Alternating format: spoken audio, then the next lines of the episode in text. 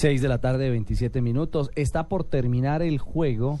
Bueno, lamentablemente cae 5-4. El colombiano falla a esta hora en Miami.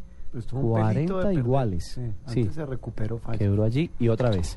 Match point. Match point. es Sí, señor. Ventaja para Verdic, el Sí. checo. Gana ese punto y gana el partido. Gana Sí. la señora verde, vean. No, no. El tercer set está 5 Verdi, 4 falla. Hombre, qué Eh, si gana esta bola, gana Verdi. Ahí va. Segundo match point. Chao. Saque del checo.